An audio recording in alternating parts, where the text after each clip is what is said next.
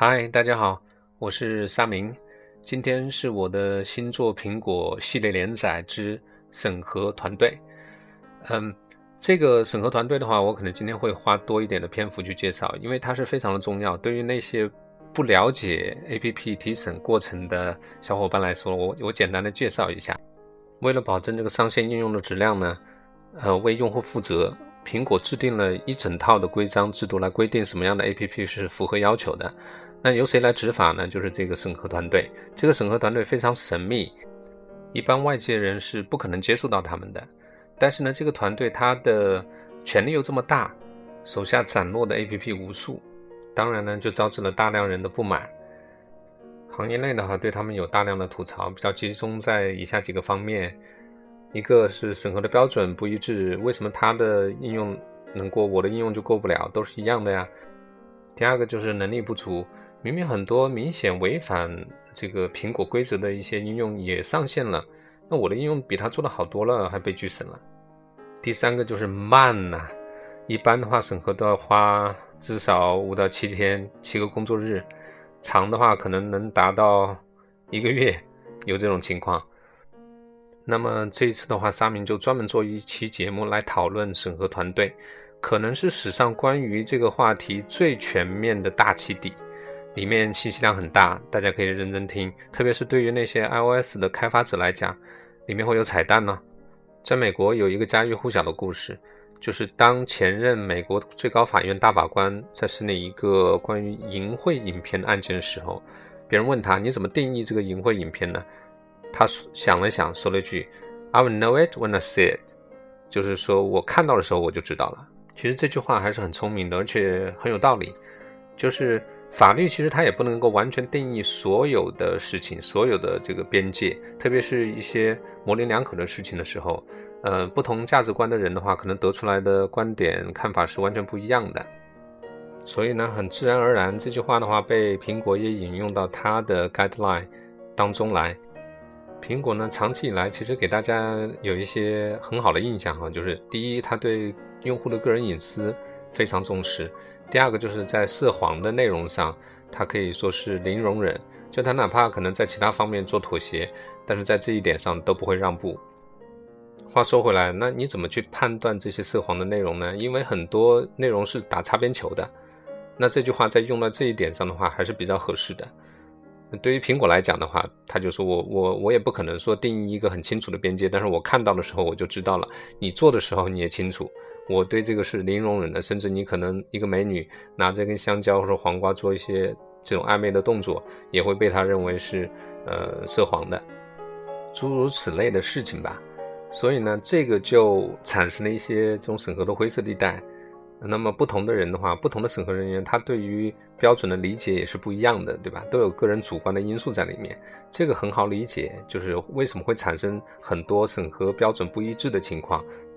我就没有必要在这些点上去深挖了。那今天跟大家聊一些别的，什么东西呢？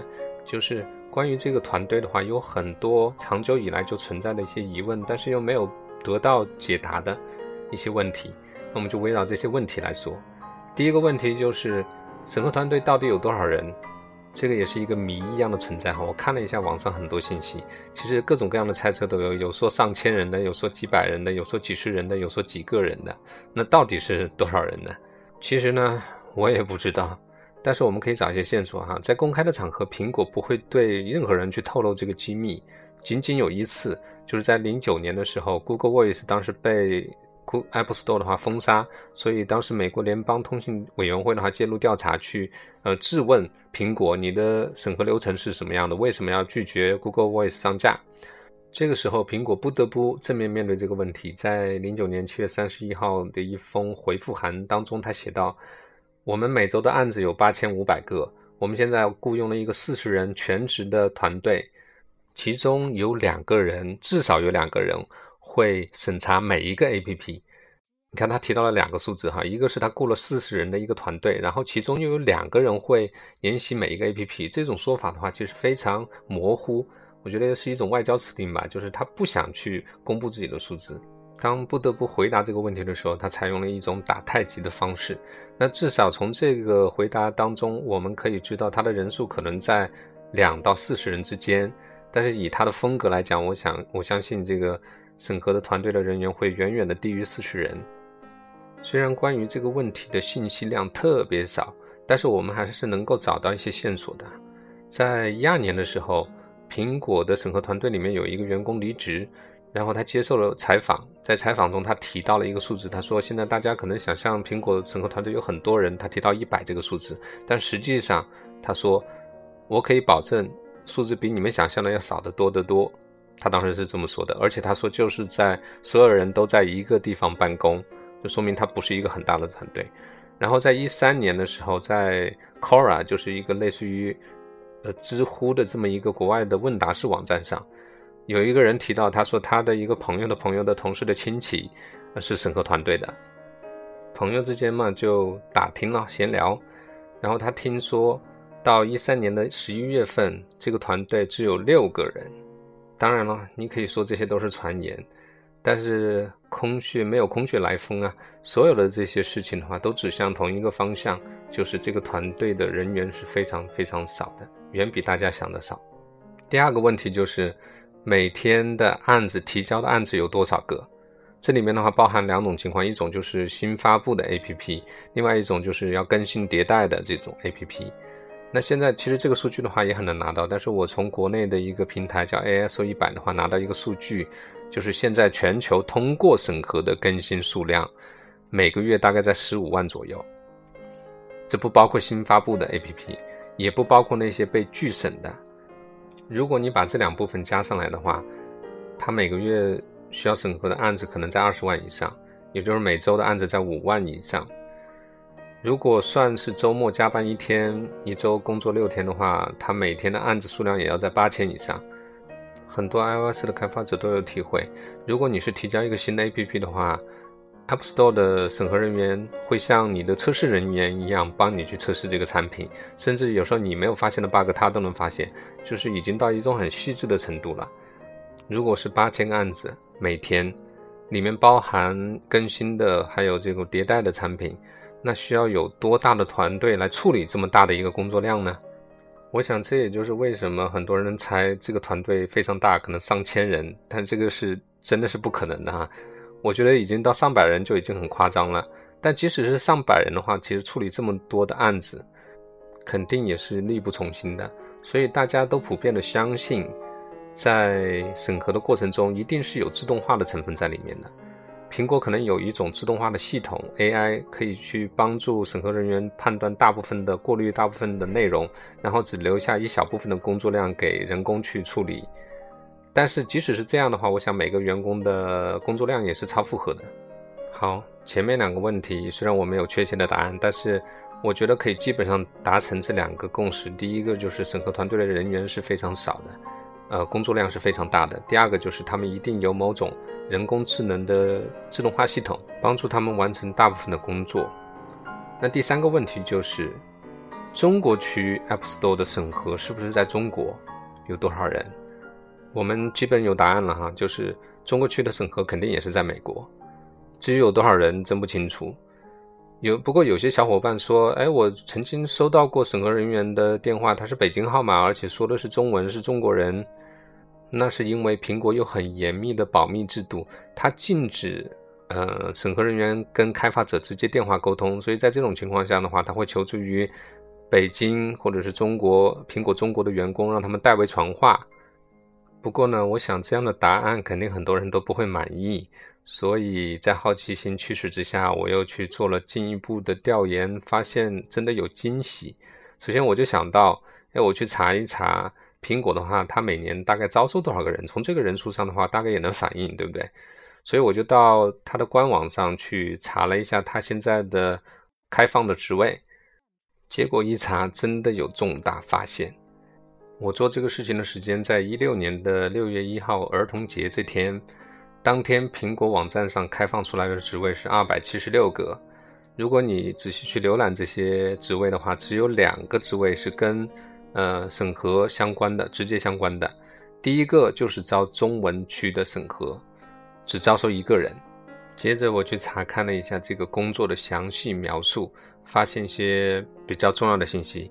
第一，就是他的办公地点的话，在一个叫 Santa Clara Valley 的地方，这个地方离他的总部不到二十分钟的车程，就是非常近了。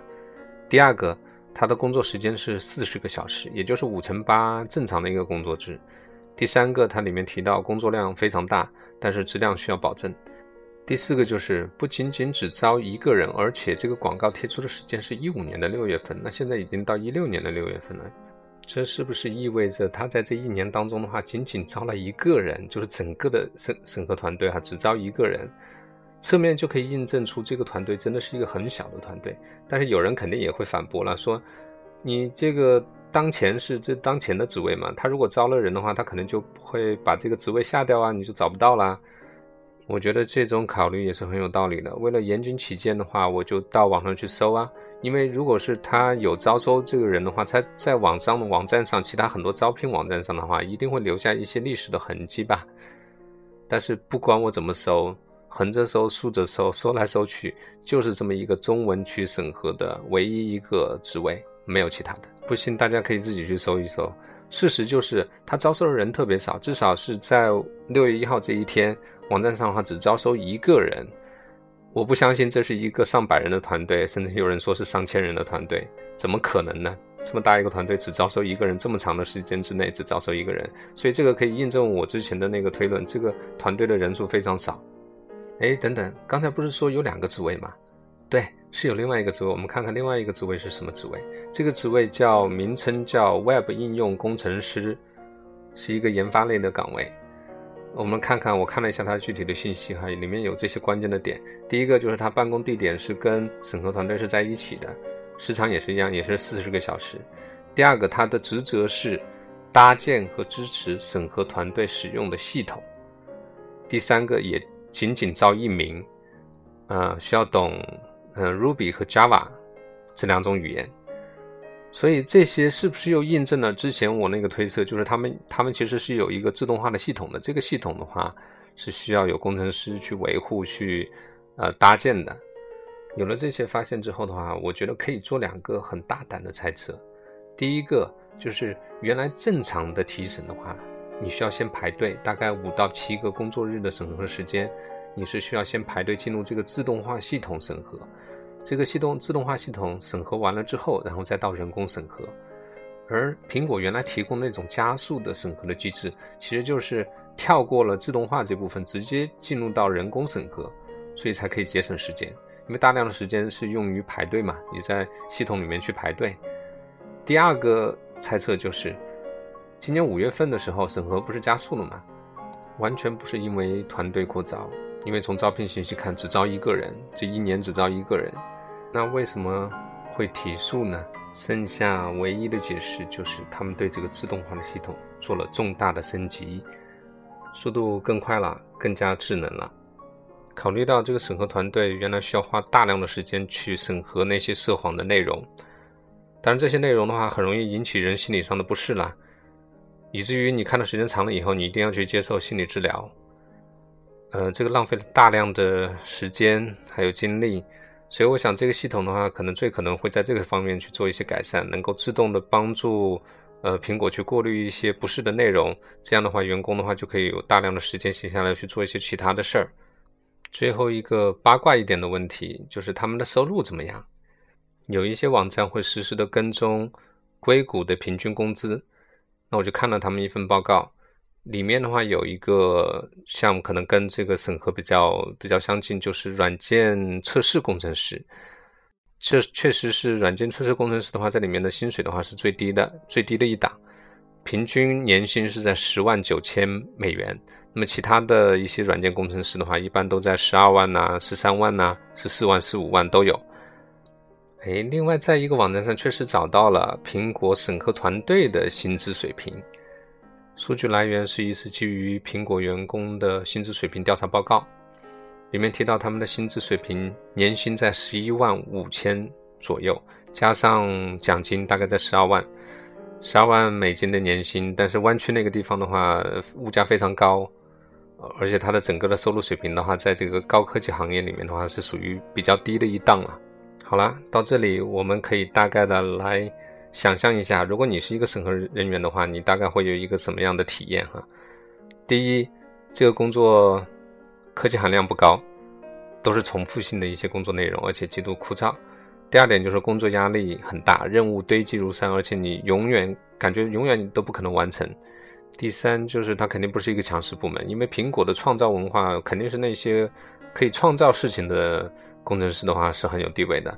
但是像这种只是做测试的，肯定一定是没地位的，所以他可能会被其他部门瞧不起。第四就是饱受外界的指责，因为大家千夫所指，说你这个审核各种各样的问题，但他们自己其实是无处宣泄的，甚至要看心理医生。第五个就是他整天审查那些很恶心的内容，这些内容的话有时候让人作呕，所以比较容易产生抑郁的情绪。第六个就是当然薪水不是那么高。在硅谷生活压力非常大，这些才可能是一个苹果审核员工的真实生活状态，远远不如大家原来想象的那么光鲜和高大上。我沙明呢，当然不是来给他们代言，给他们博取同情和眼泪的。我觉得理解他们的生活状态，可能能够更好的帮助我们自己。也就是说，把他们当成客户，时刻记住那边是一个个有有感情的人，而不是机器人。他们有各种各样的情绪，可能是负面的。很多可能是负面的，那么在工作的过程中，如果你能够帮他们节省他们的时间，那其实拒审率就一定会大大的降低。这是一个很关键的原则，希望大家牢记住。我写了一篇专门关于这个这个话题，写了一篇很长的一篇文章，里面的话列举到一些被拒的 top 十的原因，就是在苹果的官网上列举出来的。里面提到第一条就是缺少信息。有百分之十八的被拒的案子都是因为这个原因，所以我们可以想象一下，我们怎么来提高这个过审率呢？知乎上有一个小伙伴就特别理解我刚才说的那个原则，所以他们每次在上传应用的时候，都会去录制一个视频，把应用里呢所有可能涉及到的一些细节全部都在视频里进行演示，然后上传到 YouTube。所以他说用了这种方法之后的话，几乎都是秒过。就是一进入审核的状态的话，很快就过了，这个就是一个很典型的例子了。当然，如果你要是做不了这样的视频，觉得太麻烦的话，其实我可以给你另外一个建议，也非常有用。很多小伙伴的话，就是用这种方式可以大大提高它的审核通过率。在应用提交审核之前，你需要填写 APP 审核信息，包括你的联系方式、演示账户的账户和密码。但是在这个右边的话有一个备注栏，不知道大家注意到没有？这个备注栏的话有四千个字符的空间，不知道是不是很多小伙伴都把它空在那儿？其实这是一个非常大的失误，很多的信息不全就是从这儿来的。如果你在提交之前的话不仔细考虑一下，你的应用中有哪些可能会让测试人员感到疑惑的地方，那就是一个很大的失误，因为他们是作为一个新的用户，他对你的应用并不如你了解。你可以找一个你的朋友，也对这个应用不了解的朋友去玩一遍，测试一下，他帮你测试一下，会有什么觉得比较疑惑的地方，或者是你原来在提审的时候经常会被拒的一些地方啊，你需要利用到这个备注栏。举个例子，有的小伙伴是这么填写的：呃，尊敬的审核人员，我们意识到您可能不太熟悉我们的应用。而在使用的过程中，有可能存在一些让人迷惑的地方。为了节省您的时间，我们特意针对分享功能制作了详细的说明，如下：首先，我们非常注重用户的隐私，因此在用户储存照片时，缺省的状态是私私有。此时呢，只有发给好友时分享的那个按钮才可以点击，否则是作为灰化处理的。当用户希望分享给所有人时，必须手动把图片设置为公开。操作步骤是这样的：哒哒哒哒哒哒。事实也证明，审核人员会非常注重这个区域，他们会认真的看。当你写进去的时候，第一是帮他们解决，呃，减少他们的这个探索的时间；第二个就是他可以感受到你的用心，所以在审核你的应用的时候更容易让你通过。因为篇幅的原因，我也不可能做太多的分享。但是总而言之，一句话就是把他们当成客户去服务。当你把他们服务好的时候，你也会得到褒奖的。想获取更多信息的朋友，可以到我的公众号当中去找这篇文章，叫《三变双子：难言的苦衷》。对于做 ASO 推广的朋友来讲，一定会有价值。我的公众号是 Mobview，M O B V I E W。另外，我在 Podcast 还有各大主流的 FM 平台上都开通了个人播客，可以通过搜索“沙明移动”，沙是沙土的沙，明是陋室铭的明。通过搜索“沙明移动”可以搜索到我。最后，感谢大家收听，希望大家点击订阅按钮，下次更新的时候会有提示。您不点一下吗？好，下次再见，拜拜。